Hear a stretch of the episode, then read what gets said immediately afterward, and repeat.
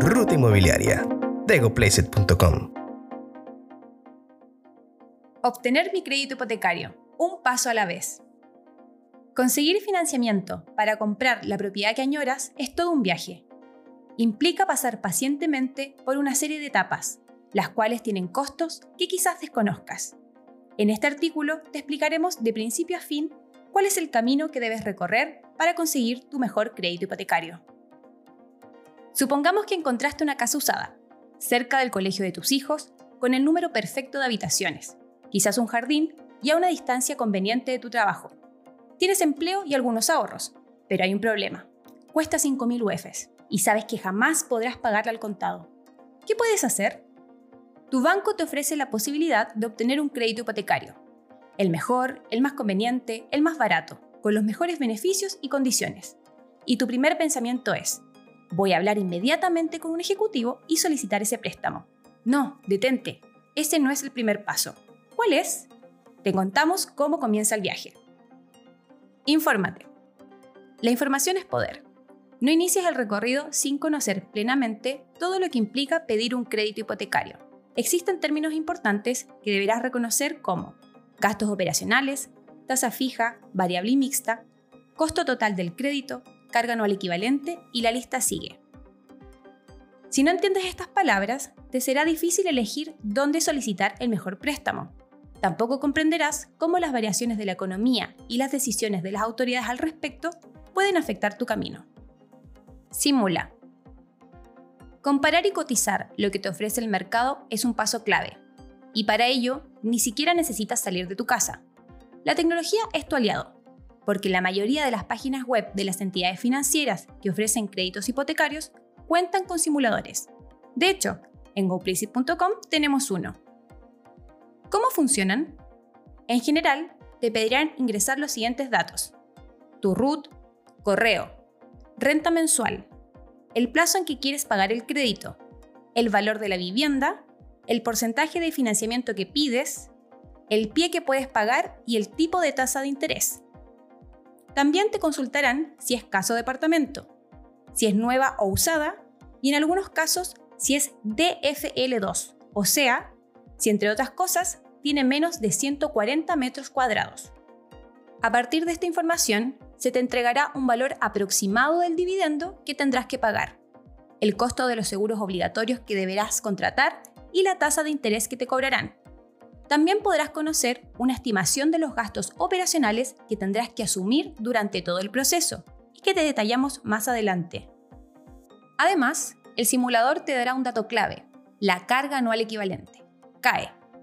¿Qué es? Un porcentaje que te muestra cuánto te costará el crédito en un año, incluyendo todos los gastos asociados y el plazo. ¿De qué me sirve? Para comparar dónde me sale más barato el préstamo. Ahora, ten en cuenta que los valores que entrega la simulación son aproximados y pueden variar según las condiciones del mercado. Por ejemplo, si más adelante suben las tasas de interés, el costo total del crédito será mayor, porque te cobrarán más por prestarte el dinero. Y ojo, simular no implica que el banco te vaya a dar el crédito, ya que debe evaluar tus antecedentes comerciales para aprobar el préstamo. Preaprueba. Luego de revisar los simuladores, quizás ya tienes claro en qué institución te gustaría pedir el crédito. Entonces puedes solicitar una preaprobación. ¿Qué significa esto? Entregas una serie de datos personales y de la propiedad a partir de los cuales la entidad evaluará, de manera general, tu capacidad de comprarla pagando los dividendos en un plazo determinado. ¿Qué datos podrían pedirte? Varía según las distintas instituciones, pero en general incluyen nombre completo, RUT, fecha de nacimiento, nacionalidad, teléfono, email, estado civil, nombre del cónyuge si eres casado, ocupación, nivel educacional, renta líquida mensual, propiedades, vehículos, tipo, valor y ubicación de la propiedad, porcentaje de financiamiento que quieres y plazo que deseas pagar el crédito. En esta etapa, no necesitas respaldar los datos que entregas con documentos. Incluso existe la posibilidad de realizar la preaprobación 100% online, ingresándolos en la página web de la entidad financiera. ¿Cuáles son las ventajas de preaprobar tu crédito? No perder el tiempo. Por ejemplo, si estás solicitando un crédito para comprar una propiedad muy costosa, que tus ingresos jamás te permitirán pagar, la preaprobación te servirá para aterrizar las expectativas. Además, en muchos casos es mejor no partir la ruta inmobiliaria buscando la propiedad, sino evaluando qué es lo que realmente puedo financiar y luego elegir algo de acuerdo a mis posibilidades. Hay entidades que derechamente te entregarán una aprobación en vez de una preaprobación. En ambos casos es necesario respaldar la información proporcionada para así avanzar en el proceso de obtención del crédito. En GoPlaceit.com tenemos un asistente inmobiliario online que con unas cuantas preguntas y un par de minutos te consigue una aprobación crediticia con el Banco BCI. Pide formalmente el crédito. Para ello sí deberás contactarte con la entidad financiera y conversar con un ejecutivo. Te pedirá información y documentos que acrediten tus antecedentes personales, comerciales y financieros, ingresos, patrimonios y deudas. También tendrás que llenar y suscribir una solicitud de crédito. Sin embargo, actualmente muchos bancos están avanzando para ofrecerte la posibilidad de hacer todo esto online y no pasar por un ejecutivo. Prepárate para ser evaluado. El ejecutivo no decidirá si te dan o no el crédito. En el caso de los bancos, un comité de riesgo analizará los documentos que te solicitaron para ver cuán capaz eres de pagar un préstamo a lo largo del tiempo. Así determinarán si aceptan o rechazan tu solicitud. Si se aprueba, un ejecutivo te apoyará y te mantendrá informado durante el resto del proceso. Tasar la propiedad. Paciencia. Aún falta camino por recorrer, porque para decidir cuánto te prestarán, tu perfil no es lo único importante. También se considerarán las características de la propiedad. A continuación, te explicamos por qué. Quizás te vendan la casa en 5.000 UFs, pero la entidad financiera necesita asegurarse de que eso es lo que realmente vale. ¿Por qué? Supongamos que te otorgan el crédito, pero por algún motivo no puedes pagar los dividendos. Como la propiedad queda en garantía a favor del banco, éste la puede vender y recobrar lo que te prestó.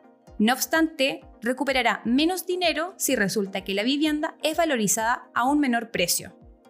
Es por ello que las instituciones que otorgan créditos contratan a un tasador inmobiliario que visita la propiedad, la inspecciona en detalle y entrega un informe estimando su valor comercial. Pero ojo, tienes el derecho, según el CERNAC, de elegir al tasador según las alternativas que te ofrezca la entidad. Finalmente, será el valor de tasación y no el precio acordado con el vendedor el que determinará cuánto dinero te prestarán para comprarla. A partir de este estudio, hay dos escenarios posibles. El primero y el más usual es que el valor de la tasación sea similar al precio de venta de la propiedad. El segundo, que hay una diferencia importante entre ellos. En este caso, los bancos financiarán siempre el menor valor entre las dos, valor de transacción y de tasación. Ahora la pregunta es, ¿quién paga la tasación? Tú. Es uno de los gastos operacionales. ¿Cuánto sale?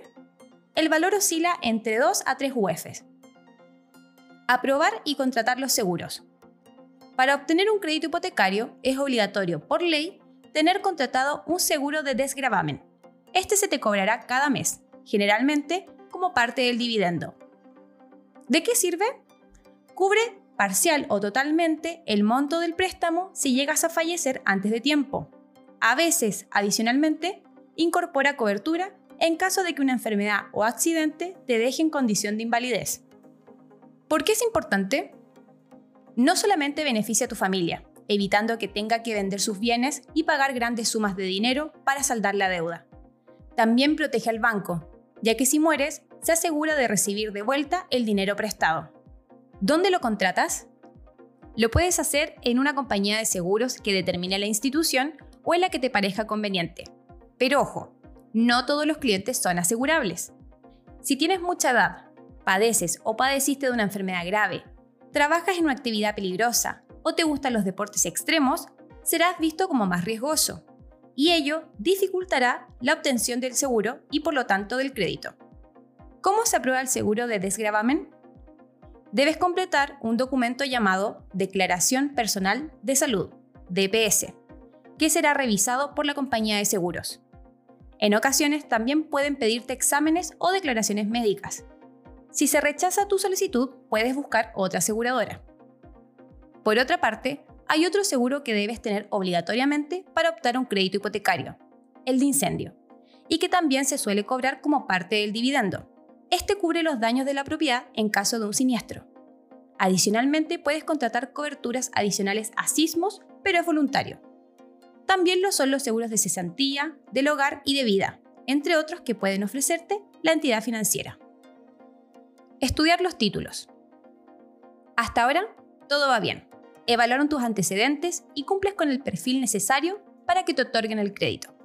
Contrataste los seguros obligatorios y según el tasador, tu casa sí cuesta 5.000 UFs. Ahora, deberás superar otra etapa, analizar la situación legal de la propiedad.